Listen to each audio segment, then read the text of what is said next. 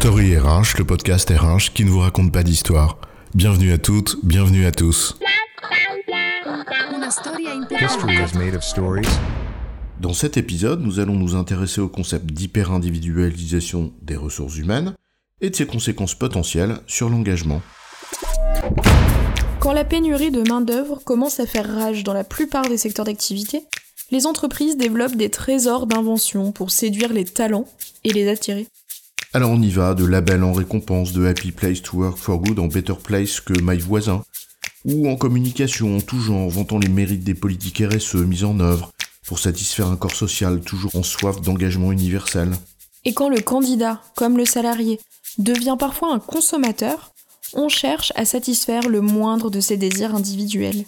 On ne fait plus des politiques segmentées pour attirer telle ou telle catégorie, mais on individualise.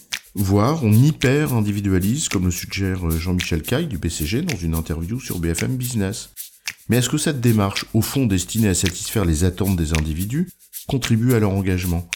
Hyper-individualisation et engagement, c'est quoi l'histoire?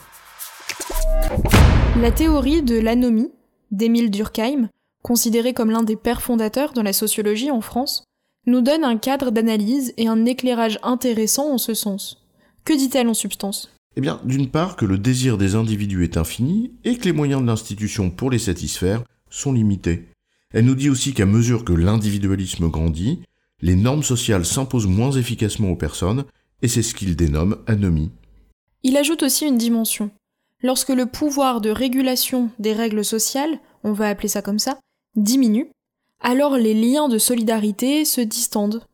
Bon, en substance, on retrouve ici la dualité, en espérant que celle-ci conduise à un équilibre et pas à un antagonisme, mais la dualité entre l'individu et le collectif. Ça nous renvoie d'ailleurs au concept de bien commun, dont De la et Morin affirment que, je cite, c'est en lui que se résout la possible antinomie entre la personne et la communauté. Mais quel rapport avec l'engagement? Si l'on analyse les facteurs de mal-être au travail, ou que l'on pense à l'inverse à ce qui nourrit l'engagement durable des gens, on voit vite apparaître la notion de sens. On peut résumer ça de la manière suivante. L'engagement des gens dépend de leur sentiment d'appartenance à un projet qui donne sens à leurs efforts, d'avoir la possibilité d'apporter leur contribution et d'en tirer une récompense morale et financière.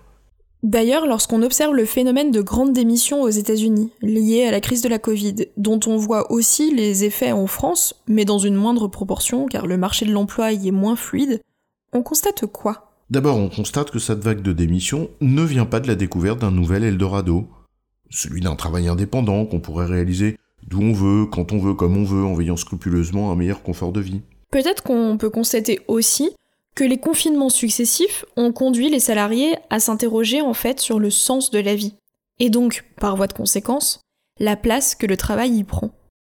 Mais on peut aussi mettre ces prises de conscience en perspective avec la quête de sens qu'expriment régulièrement les personnes.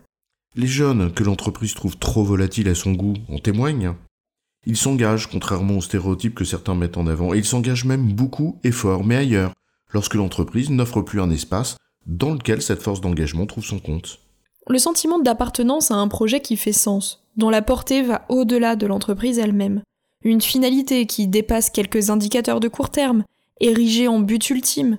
C'est non seulement ce qui nourrit le besoin de se sentir utile, mais c'est aussi ce qui forge la cohésion d'une équipe, d'une entreprise. C'est une dimension clé de l'engagement, comme combinaison durable d'une motivation, dont les ressorts sont internes et donc intimes, et d'une implication affective. Sans cette dimension collective, l'engagement n'en est plus, il devient mercenariat. En tout cas, il n'est pas celui qu'attend l'entreprise, qui aimerait bien que celui-ci se dirige vers sa propre réussite. Et c'est là où l'hyper-individualisation, qui ressemble un peu à du clientélisme, présente un risque. À force de chercher à satisfaire les désirs individuels des personnes, dont Durkheim nous rappelle qu'ils sont infinis, avec des moyens institutionnels par nature limités, eh bien le risque d'anomie augmente. Or, l'engagement espéré est bien celui du salarié pour le projet d'entreprise, par nature collectif. Par conséquent, à mesure que l'anomie augmente, la dimension collective se distend, et il est donc plus difficile de s'y engager.